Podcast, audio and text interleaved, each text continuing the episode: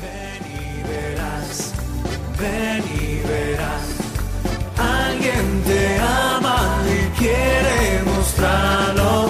Ven y verás, ven y verás lo que Jesús te tiene preparado. Ven y verás con el Padre Miguel Ángel Morán.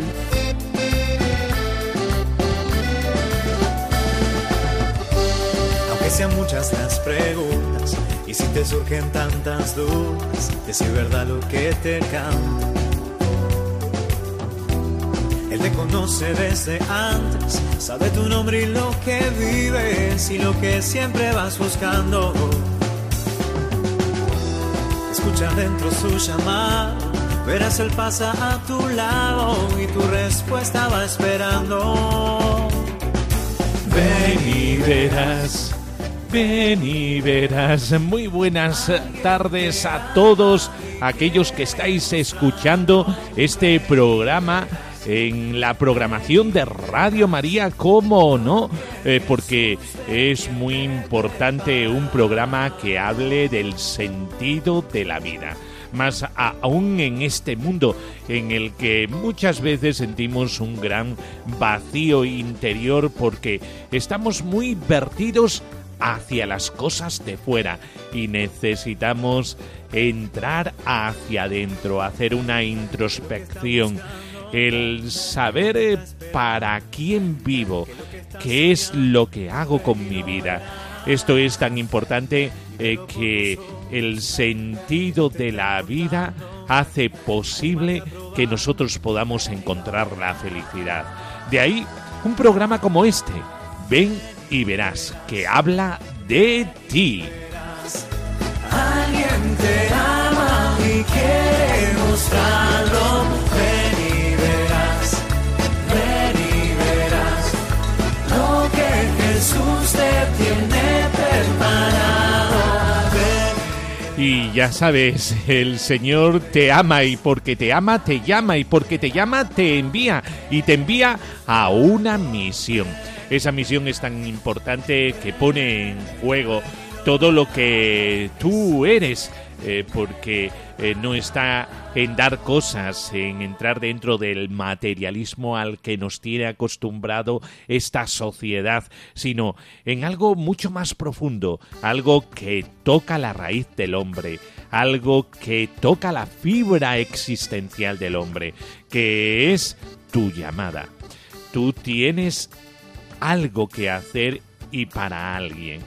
Y ese para alguien es Jesucristo. Cuando Jesucristo resucitado entra en la vida de una persona, como vamos a escuchar en el testimonio de hoy, que nos habla de Jesucristo vivo y resucitado, y que ese encuentro es transformante hasta tal punto que aquel que se encuentra con Jesucristo resucitado se ha encontrado con aquello que no puede dejar.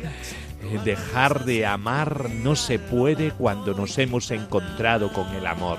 Y por eso eh, tú tienes una llamada, esa llamada es una vocare, una llamada del corazón, es Cristo que te está indicando un itinerario, un camino que te regalará la felicidad en este mundo.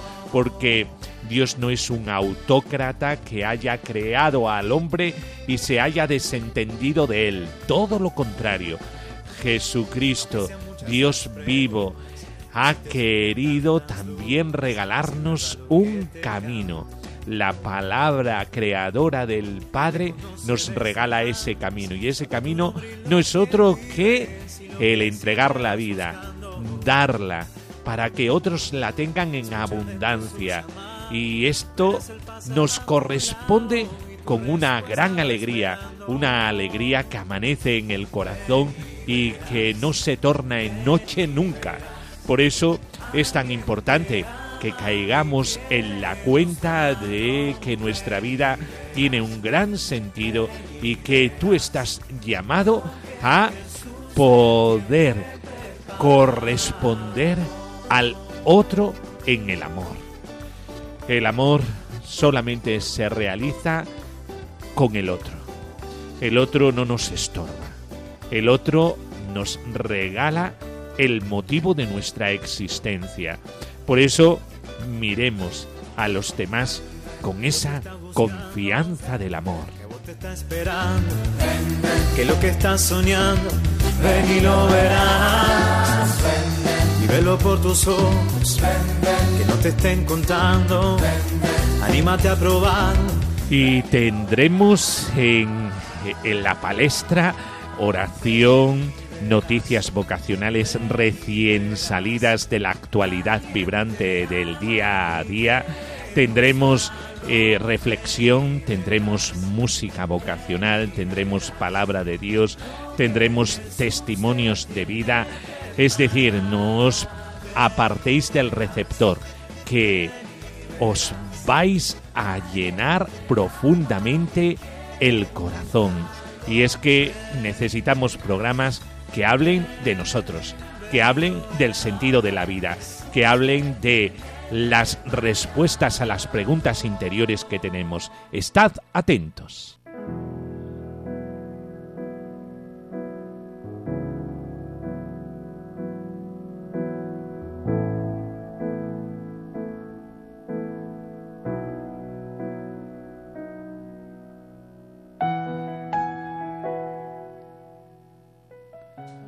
Señor, como zaqueo quiero bajar del árbol de mis egoísmos, de mi pequeñez y mis comodidades, y que me puedas llevar hacia ti, para que puedas entrar en mi corazón.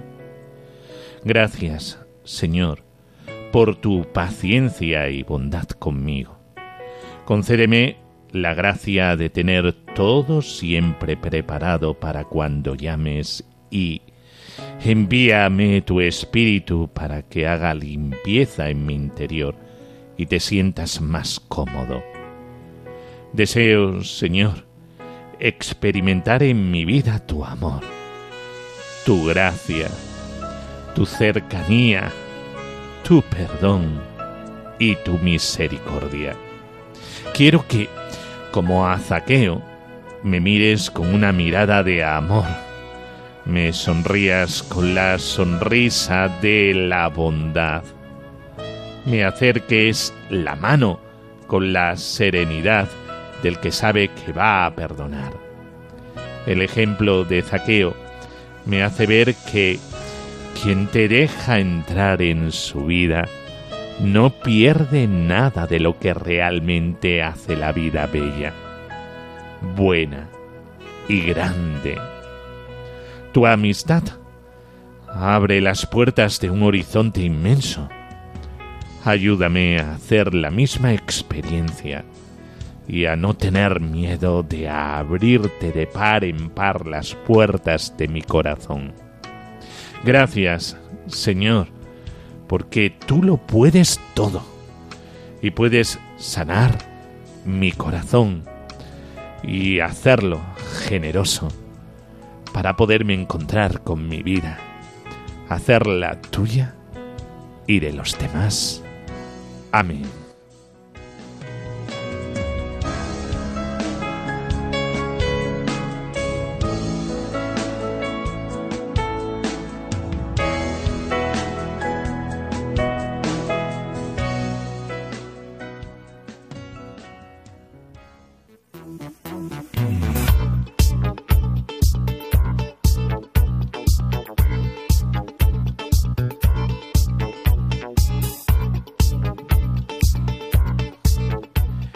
El 16 de septiembre, jornada de formación sobre la sinodalidad de la Cátedra de Misionología.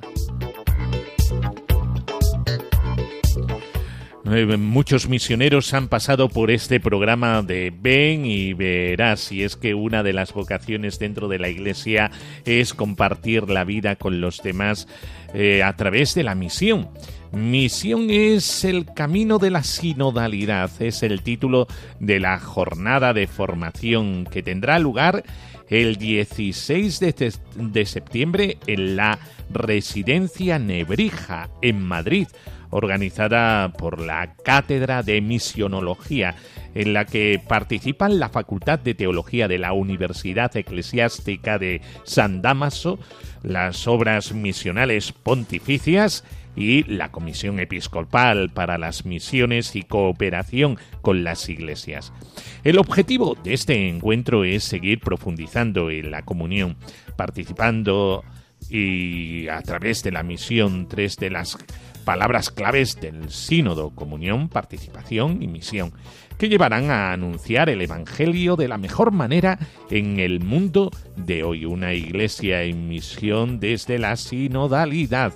La primera conferencia ofrecida por el profesor Ángel Castaño de la Facultad de Teología de San Damaso de Madrid tratará el tema El destino de la misión, reunir y abrazar a los dispersos en la unidad del misterio pascual. Por su parte, el profesor Roberto Calvo, de la Facultad de Teología del Norte de España, con sede en Burgos, expondrá la conferencia Edificar una iglesia en misión desde la sinodalidad. Además, ese mismo día, por la tarde, celebrarán una mesa redonda sobre experiencias misioneras de sinodalidad. En ella participarán Luis Manuel Romero, del Servicio de Pastoral Vocacional de la Conferencia Episcopal Española, Rosa Ortega, del Servicio Conjunto de Animación Misionera, y Manuel Cuervo y Cecilia Rey, por parte de la Delegación Diocesana de Misiones de Madrid.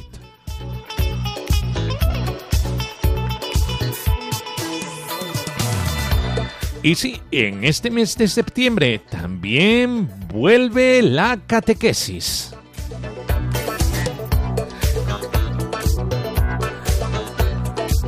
donde nos encontramos con Cristo resucitado, donde descubrimos nuestra vocación y nuestra llamada dentro de la Iglesia, como no, en el proceso de formación en la catequesis.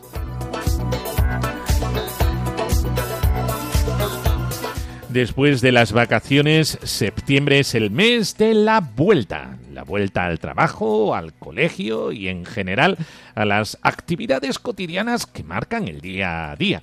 Pero también este mes vuelve la catequesis. Por eso, la Comisión Episcopal para la Evangelización, Catequesis y Catecumenado pone en marcha una campaña que quiere sensibilizar sobre una de las acciones evangelizadoras más significativas de las parroquias, la catequesis.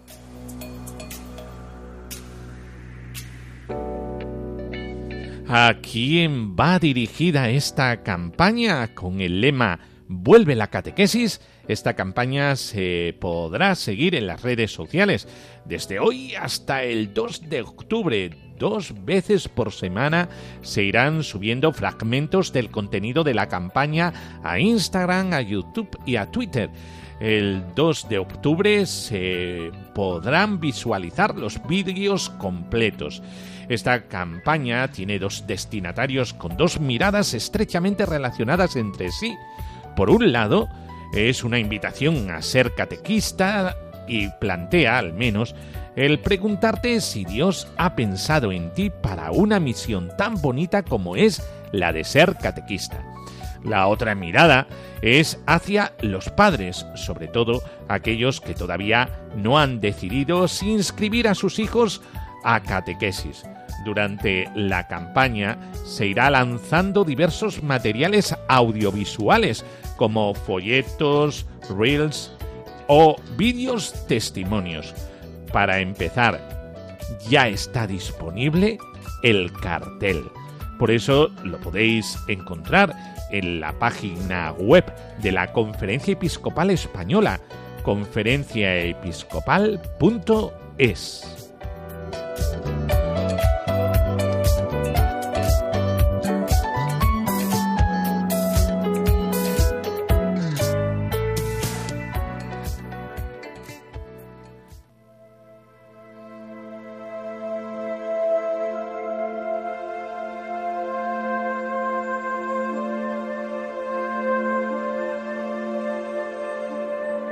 del Evangelio de Lucas.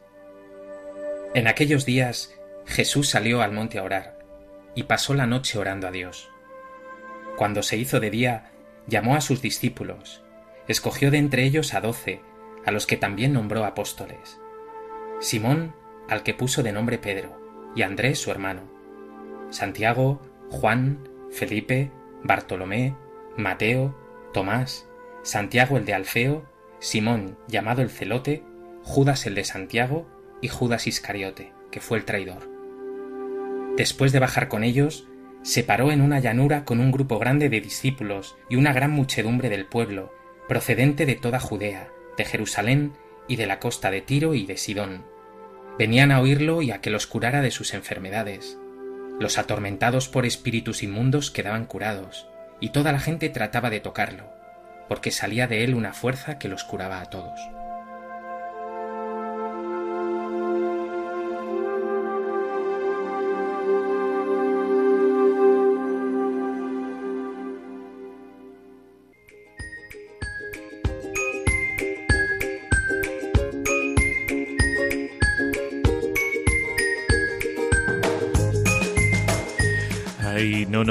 No, debemos tener miedo de aceptar el desafío, de volver a proclamar la vocación a la vida consagrada, al ministerio ordenado. La Iglesia lo necesita. Por eso el Papa Francisco en el 2019 a todos aquellos eh, que tienen una responsabilidad en algún centro vocacional en Europa, decía esto en ese Congreso de Centros Nacionales para las Vocaciones de las Iglesias en Europa.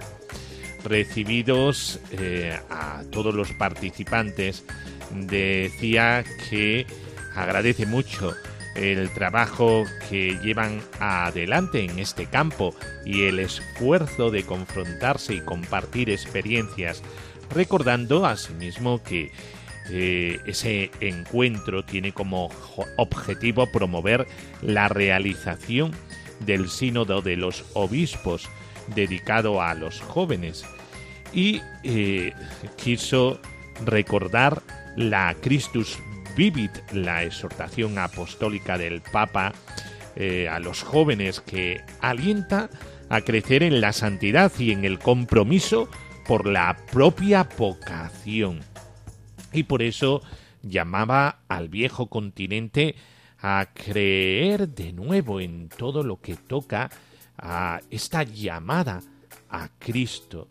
Por eso mm, para él es muy importante eh, que sepamos que todos aquellos que estamos llamados, estamos llamados a la santidad como llamada que da sentido al campo de toda la vida, a la comunión como humus de las vocaciones en la iglesia y la vocación misma, conjugándola con las demás felicidad, libertad y juntos. Y finalmente eh, hablando de esta consagración especial eh, que nos lleva a estar todos en, sintonía, una vocación apasionada. Y es que todos los que estamos llamados, estamos llamados para qué? Para una vida santa, eh, un camino que dura toda la vida, tiempo de la juventud en cuanto a la orientación y la dirección que hay que tomar en respuesta a la invitación de Dios. La vida se hace fructificar en el amor y esto concierne a la llamada a la santidad que el Señor hace a todos, cada uno a su manera. La vida de uno está ligada a la vida del otro. Es decir, responsabilidad tuya es también la vida del otro, algo muy serio. Y es necesario que cuidemos de esta santidad común del pueblo de Dios. Por eso, eh, saber que la responsabilidad eh, no es cuestión solamente de lo que nosotros hacemos, también la responsabilidad es responsabilidad de lo que hace el otro de la vida del otro. Ay, cuando nuestra vida se abre a ese horizonte entonces eh, se vive de forma diferente. Qué distinto es vivir solamente de cara a nosotros mismos que apacentarse a sí mismo lo que entraña es un gran vacío. Hay algunos incluso que a ese vacío le llaman felicidad, pero no es más que un espejismo que en el primer contratiempo cae. Sin embargo, cuando la vida se da a los demás, empieza a crecer una sintonía, un latido dentro de uno que eh, llega eh, pues a completar del todo nuestra existencia. Y siempre en comunión. De la comunión de la Iglesia surgirán nuevas vocaciones, decía el Santo Padre, con un ministerio pastoral que sólo puede ser sinodal.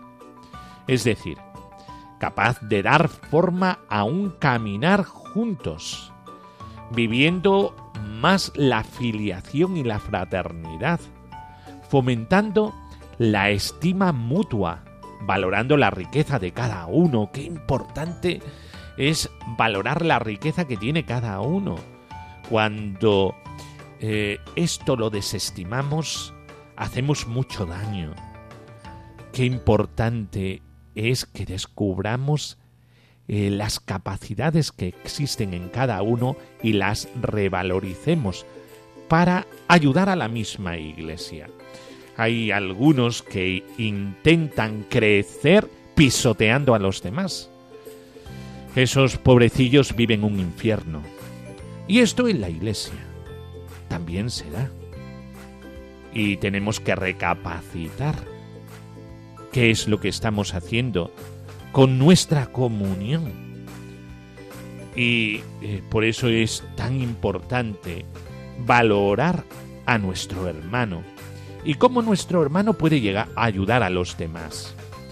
No el estar continuamente creciendo, haciendo eh, de los demás el estiércol donde yo crezco. Esto es muy duro, y eso hace mucho daño a la iglesia. La comunión habla de otra cosa. La comunión es lo que hace el mismo ministerio, confirmar los carismas de la comunidad, no anularlos para crecer yo. Y eso eh, es fundamental. Por eso el Papa constanta que a menudo en nuestras comunidades, en nuestras familias, en nuestros sacerdotes, hemos pensado y trabajado con la lógica mundana, que nos ha dividido y separado. Esto también pertenece a algunos rasgos de la cultura actual y la dolorosa historia política de Europa en una advertencia y un estímulo. Solo reconociéndonos verdaderamente como comunidades abiertas, vivas e inclusivas, seremos capaces del futuro. Por eso, valora, valora lo que tiene el otro, no te mires solamente a ti mismo desde un movimiento narcisista, sino descubre el valor del otro. Hacemos mucho daño a la Iglesia cuando vivimos no para los demás, sino de los demás. Para nosotros crecer. Terrorífico. Qué importante es el descubrimiento de las piezas que Dios ha regalado en la comunidad para que la comunidad crezca. Y esto hace que tengamos una vocación apasionada. La palabra vocación indica una palabra que no ha caído en desuso, que fue retomada con énfasis en diferentes sínodos cuyo destino sigue siendo el pueblo de Dios, la predicación y la catequesis, y sobre todo el encuentro personal, que es el primer momento del anuncio del Evangelio. Eliminar la palabra vocación del vocabulario de la fe en las propuestas a los jóvenes es mutilar el léxico corriendo el riesgo, tarde o temprano, de no entenderse más entre sí. En cambio, asegura, necesitamos hombres y mujeres laicos y consagrados, apasionados de su vocación y que hablen de la vocación. Por eso no nos podemos rajar a la hora de hablar de la vocación, de hablar lo que nosotros vivimos. Esto es muy importante. La vocación no es solo mía, es un sueño de nosotros. Es siempre para y con los otros. Él no es a costa de los otros. es siempre para y con los otros. El Señor nunca llama solo como individuos, sino siempre dentro de una fraternidad a compartir su proyecto de amor, que es plural desde el principio, porque Él mismo es Trinidad misericordiosa.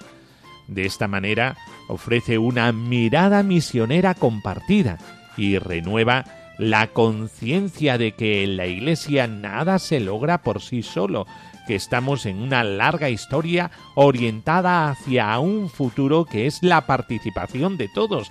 La pastoral vocacional no puede ser tarea de unos pocos líderes, sino de la comunidad. Por eso es muy importante que aquellos que se dedican a el, amor a los demás eh, se dediquen sabiendo que es cuestión de todos que no es cuestión de uno solo. Y esto es unirse a Cristo, a Cristo que eh, está vivo, resucitado. Eh, la vida que tenemos es una vida fragmentada y a veces herida, incluso dentro de la iglesia, como dije antes. Acompañar y formar la vocación es dejar que Cristo actúe de manera artesanal Arraigarse en Cristo es el camino maestro para permitir que sus obras nos recomponga. Así que, ánimo, Cristo nos quiere vivos y la vocación nos regala ese sentirse vivo. Solamente te sientes vivo cuando entra en juego el otro. Por eso, no de forma egoísta, sino de forma altruista. Desde Cristo resucitado y desde su encuentro, llegar a descubrir la pasión por el otro. Es a lo que nos lleva la Eucaristía. La Eucaristía siempre nos lleva a lanzarnos en la peregrinación al otro, especialmente, preferencialmente, por los más necesitados, por aquellos que son vulnerables. Por eso, quien descubre esto, descubre la salsa de la vida, la misma vida, la vida con mayúscula, la vida con contenido. Y Jesucristo te lo quiere regalar. Mira a Cristo y en Cristo mira a los demás.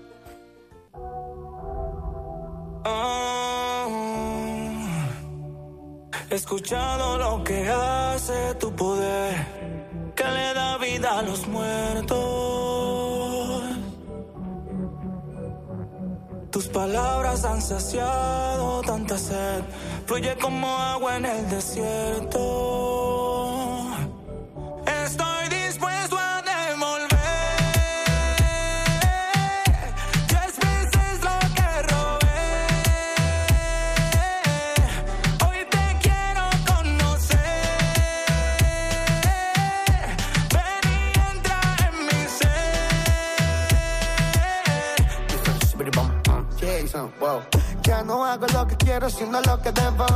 Hoy vine a pagarte todo lo que debo. Entendí que solamente a ti me debo. Nadie gana solo una carrera de relevo. ¿Cómo podría pagar el aire que respiro? Sin tu misericordia seguro que expiro. Aquí nunca habrá retiro. Voy a adorarte hasta mi último suspiro. Tú has intentado buscar pasa que yo me he robado el tiempo. Quiero que termines este sufrimiento para que cambies en baile mi lamento. Ven, mi espíritu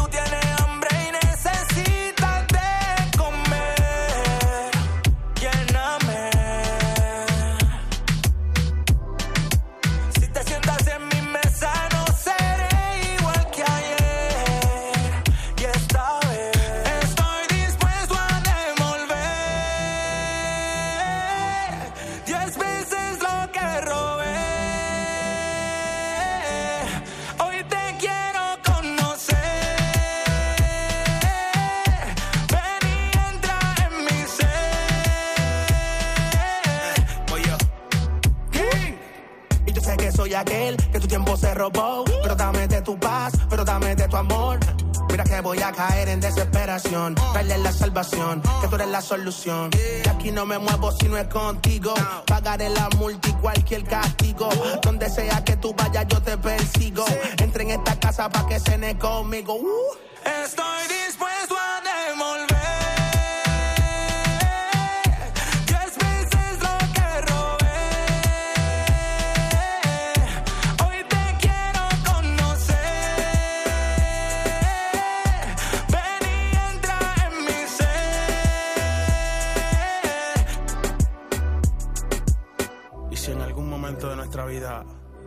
hemos quitado tiempo, quitado espacio, estamos dispuestos a devolver lo que hemos robado.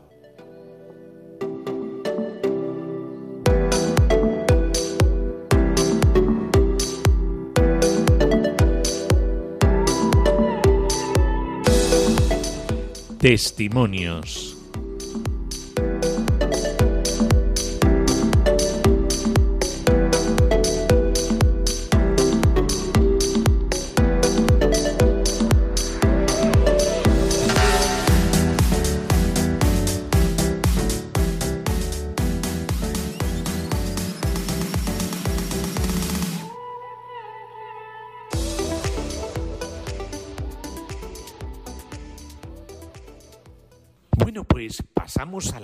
Eh, que podríamos decir toca más el corazón, porque es la sección de los testimonios en este programa Ven y Verás, eh, que habla de esto, habla de vida entregada.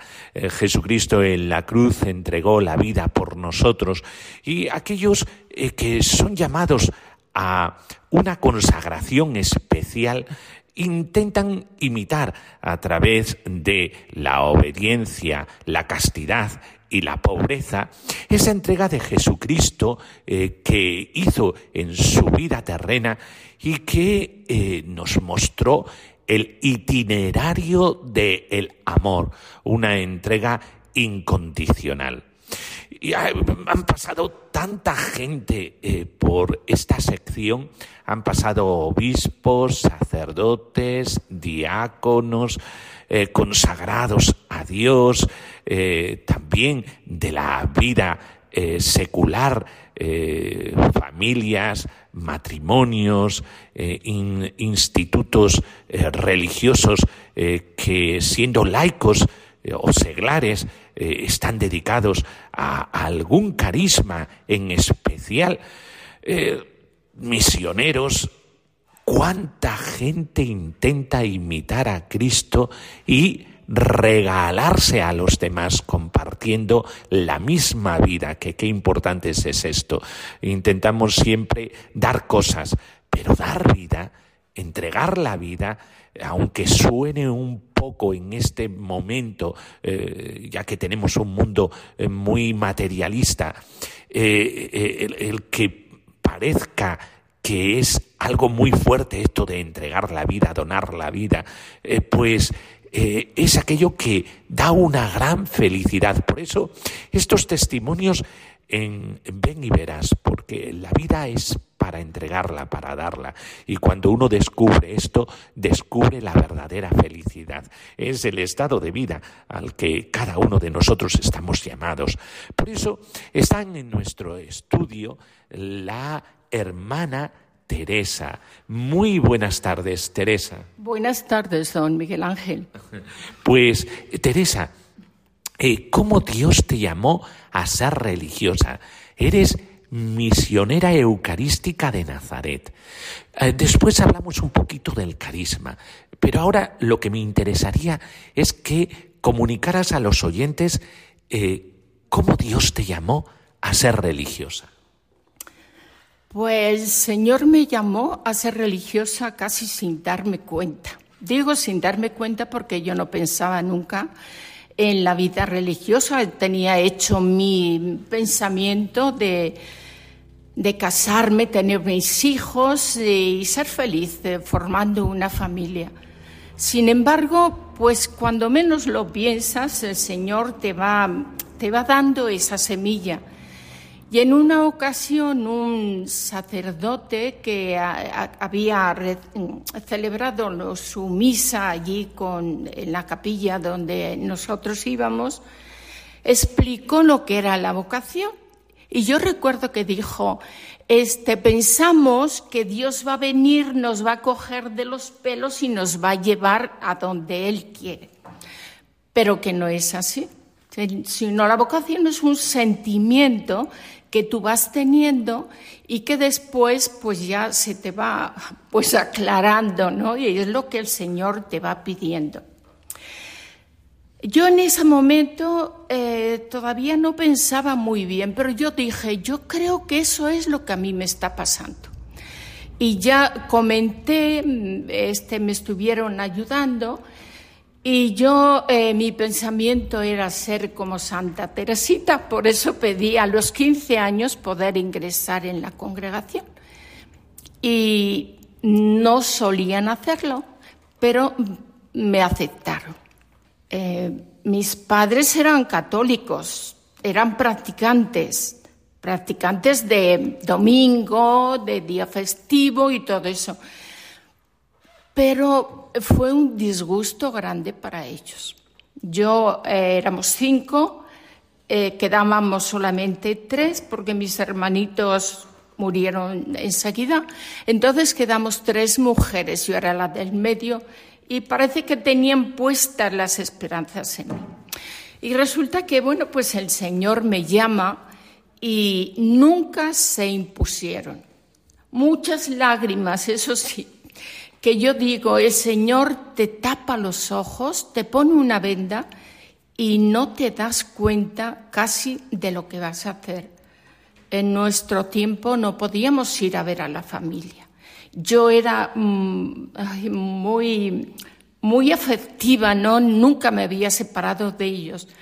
Y mi padre tranquilizaba a mi madre y le decía, mira, no te preocupes, Tere va a venir, a los ocho días viene ella no puede separarse. Sin embargo, pues llevo ya casi 60 años en la congregación. Qué hermoso eh, tanto tiempo de fidelidad. Esto realmente es obra de Dios. Eh, el carisma de las misioneras eucarísticas de Nazaret, ¿qué carisma es? ¿A qué se dedica una misionera eucarística de Nazaret? Eh, las misioneras eucarísticas de Nazaret lo dice la misma, la misma, el mismo nombre, ¿no? Misioneras, porque somos enviadas por la Iglesia y por la congregación. Una misionera no puede ir por sí misma a, a la misión y eso, sino que si es misionera, tiene que ir nombrada por la Iglesia y por, la, por algún grupo, en mi caso, por la congregación. Em, vamos pues a evangelizar.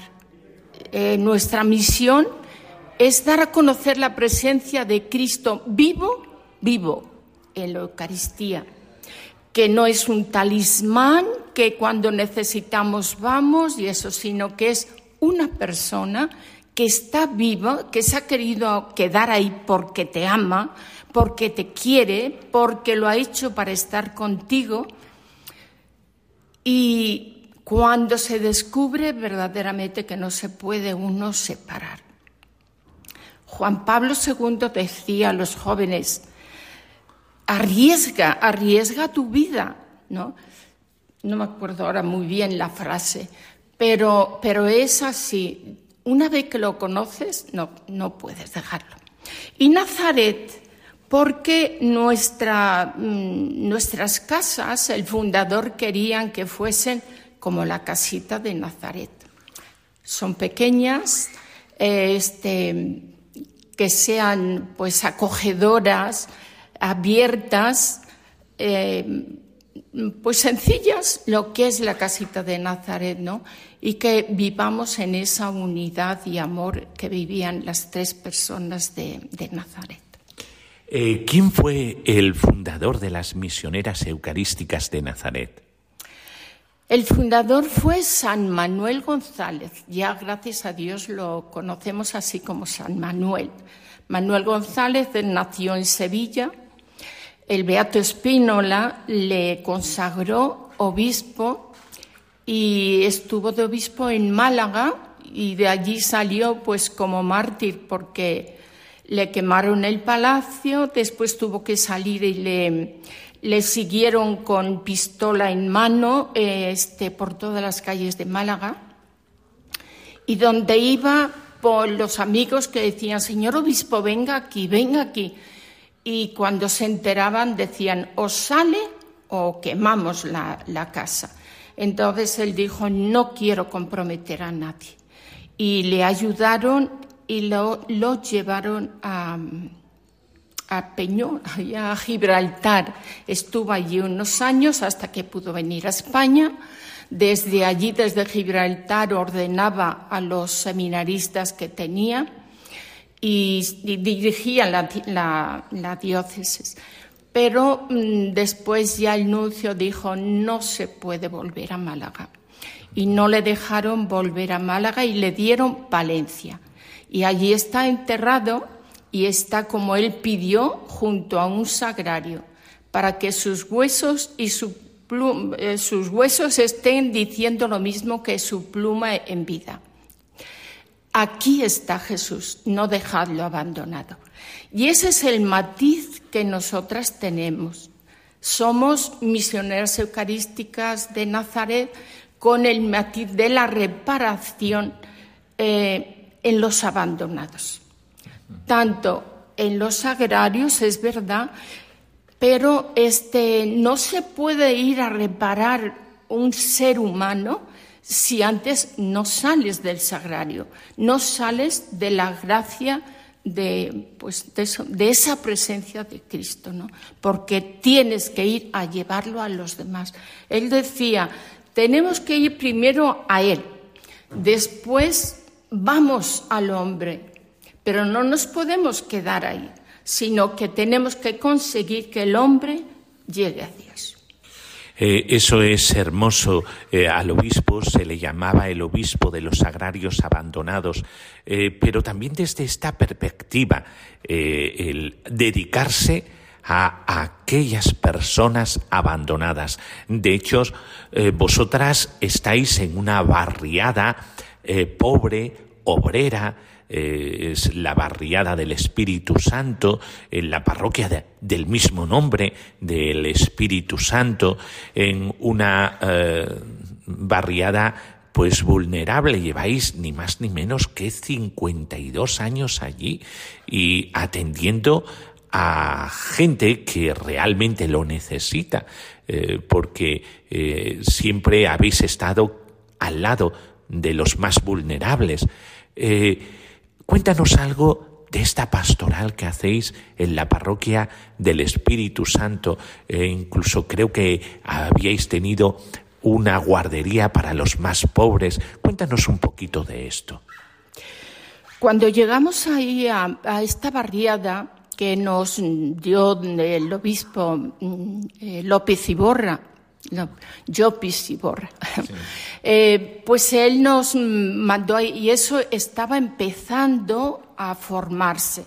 Era, pues aquello era mm, casetitas, eh, mm, barracas y cosas. Lo tenían así, ahora está muy bien. Eh, y ahí estuvimos. Entonces, en principio tuvimos una guardería pequeña para recoger a los niños de las familias que tenían que trabajar y no tenían con quién dejarlos. Estuvimos ahí pues hasta que las cosas se complicaron de papeleos, de lugares y como la iglesia, la parroquia no tenía eh, salones para poder hacer una cosa así, lo tuvimos que ir dejando. Teníamos el contacto con las familias, los padres de los niños. Era una labor muy bonita, muy bonita, porque no solamente era el atender a los niños, ¿no? sino que era también atender a las familias, ayudar a las familias y, bueno, pues en los problemas que ellos pudieran tener.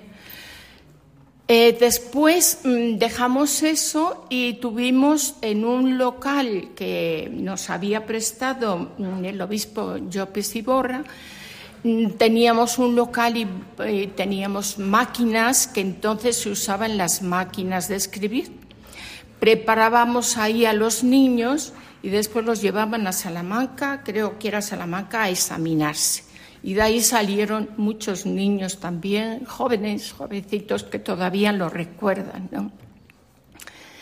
Eso se terminó porque vinieron los ordenadores. Entonces, yo no sé cómo las hermanas pudieron conseguir tanto ordenador, pero se colocó con los jóvenes que nos ayudaban eh, se colocaron allí unas mesas y se pusieron ordenadores para enseñar a los, a los niños a manejar el ordenador y eso. Eh, se terminó eso y sacamos las guitarras y entonces tuvimos clases de guitarra para los eh, para todo el que quería, ¿no? Niños, jóvenes y eso. Y ahora lo tenemos para los alimentos que repartimos del banco de, alimentos, para las gentes necesitadas. Entonces tenemos ahí que pues queremos no solamente darles mm, ese alimento material, sino queremos también ver de qué manera podemos tener, porque para eso no suelen tener mucho tiempo, pero sí este, poderles mm, formar un poco, ¿no? Porque estamos con gente, eh, no ellos solos, sino con gente en la sociedad muy ignorante de lo que es la vida, la vida cristiana. ¿eh? Y, y yo creo que eso es lo que necesitan las familias para que después la sociedad futura pueda, podamos tener mejores ejemplos de lo que tenemos. Formación espiritualidad y ayuda material. Qué hermoso eh, que una vocación, una llamada de Dios eh, esté eh, dirigida a esto, sobre todo el unir al sagrario abandonado con el pobre abandonado. Y es que son dos presencias de Cristo evidentes porque Jesucristo mismo en el Evangelio se identifica con ello, con ese pan y ese vino partido y compartido por los, a los demás y por esa presencia de el pobre quien recibe a un pobre abandonado le está, está recibiendo al mismo Cristo y que haya personas como las misioneras eucarísticas de Nazaret eh, que eh, se dedican a esto. Nunca quisieron salir de esa barriada. Siempre han estado al tanto de los más desfavorecidos. Eh, ¿Qué le dirías a un joven que siente algo en su corazón? ya sabes, Teresa, que muchos jóvenes ahora están un poco desorientados y que los índices de suicidios, y esto es por el vacío de la vida, se han disparado entre la infancia y los jóvenes. Eh, incluso eh, el gobierno ha tenido eh, que abrir un teléfono contra las tentativas suicidas de las personas de esta sociedad. Hay mucho vacío en el corazón. Y ante ese vacío puede haber una respuesta y esa respuesta es la felicidad de entregarse a los demás eh, de cara a un amor que hace posible esto, que es Dios. ¿Tú qué le dirías a un joven que tiene ese vacío en el corazón y que está buscando respuestas en la vida? Es verdad que los jóvenes están buscando algo, algo que les pueda llenar. Eh, yo les digo, digo, mirad, hay todo esto que tenemos de, pues no sé, las bebidas, el baile, que todo es bueno, que todo es bueno, pero sin exceso también y con respeto. Entonces mm, llegan a casa y vuelven a sentir ese vacío, ¿no? ¿Y por qué? Porque el hombre está llamado para, para conocer a Dios. Yo digo, Dios ha creado al hombre para que estuviese con él. Y no se cansa de dar la mano para que el hombre se acerque a Dios. Y el hombre no lo conoce. Entonces, si ellos conocieran a Dios, ese vacío que siente se les llenaría. El conocer a Dios no quiere decir que estén en la iglesia todo el día rezando y, no sé, haciendo cosas que les aburre, porque lo mismo dicen, no, es que la misa me aburre. ¿Por qué? Porque no lo conoces. Las padres les han mandado, así, mandado ir a misa, pero jamás les han explicado lo que es la misa.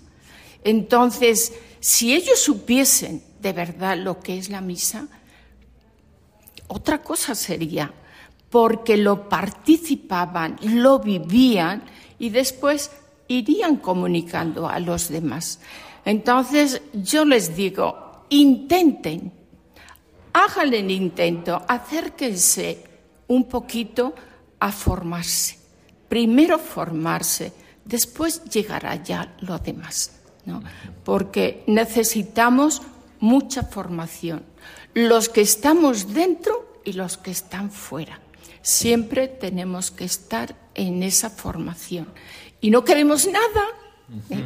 Así que adelante, adelante porque podemos hacer. Y ojalá que esta sociedad, estos jóvenes, puedan ser el futuro de la mañana, pero un futuro alegre, un futuro con paz, un futuro que pueda hacer bien a la sociedad. Y eso se consigue con aquel que es el príncipe de la paz, aquel que nos regala un corazón lleno de sentido y un corazón eh, que sabe qué es lo que quiere. Eh, esto es muy importante, saber en la vida qué es lo que se quiere y eh, el orientarse hacia compartir con los demás, porque nuestra vida está mm, para ser compartida. El individualismo nos ha hecho un gran daño y no somos eh, piezas eh, que eh, islotes que no tienen nada que ver con los demás, es que realmente nuestra vida tiene que ver con el otro y no encontramos la chispa de la vida hasta que nos encontramos con los demás. Por eso todas estas vocaciones son vocaciones que se vierten desde Dios para los demás, como muy bien ha dicho la hermana Teresa. Pues, hermana, la pregunta del millón, ¿es usted feliz en su vocación? Solamente podemos decir del momento presente, soy feliz, si no, yo creo que ya no estaría aquí. ¿No? Entonces soy feliz y quiero que, que, los demás puedan ser felices. No digo, no digo que todos vayan a vivir como yo estoy viviendo en una congregación, pero tenemos una obra de seglares y estas, estas personas son el, no sé, el, como el meollo del pueblo, ¿no? De, que están allí pues cerca del Señor y para dar a conocer al Señor. Eh, llevan la comunión, nosotros llevamos también la comunión a enfermos, no solamente por llevar la comunión y salir, sino por estar con el enfermo, por estar con él, por darle un poquito de compañía.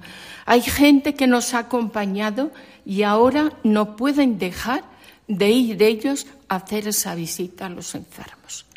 Esta, esta es una gran labor de la Iglesia porque hay muchas personas que viven solas y hay muchas personas eh, que necesitan de esa compañía física, de tener a alguien eh, con ellos. Muchísimas gracias, Teresa, por su testimonio y muchísimas gracias por su vocación. Eh, ¿Cuántos años, cuántos años lleva ya consagrada? Decía. 60 y 63, me parece que son. 63, Dios mío, qué fidelidad. Esto es precioso, esto eh, no está escrito en ningún libro, esto forma parte de la misma vida, forma parte de ese amor de Jesucristo vivo que se encuentra entre nosotros y que hace posible algo tan milagroso como que alguien sea fiel a su vocación eh, durante 63 años. Pues muchas gracias, hermana, por su fidelidad y por su vocación. Muchas gracias. Muchas gracias a ustedes y a las personas que, que están escuchando también. Bueno, pues un testimonio precioso que nos alienta a que también nosotros tenemos una llamada por parte de Dios y esta llamada cuando la encontramos, encontramos con ella nuestra felicidad.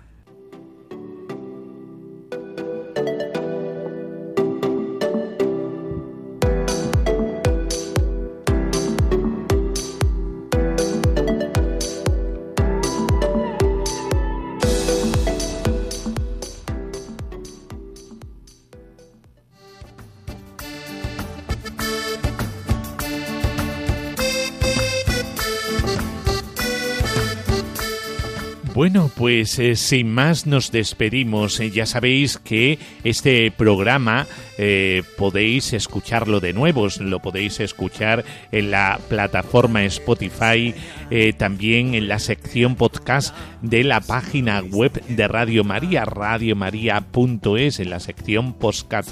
Y también interactuar con nosotros mandándonos pues las preguntas que sintáis vocacionales o incluso eh, si queréis compartir con nosotros un testimonio y mandarnos un archivo de audio y nos dais permiso eh, para poderlo emitir, lo podéis hacer también en este correo electrónico.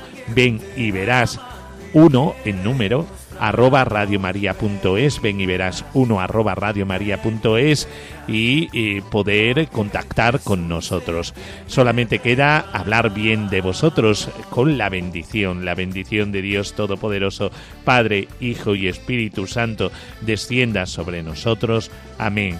Pues hasta el próximo día, aquí en Ven y Verás, en el programa que habla de ti.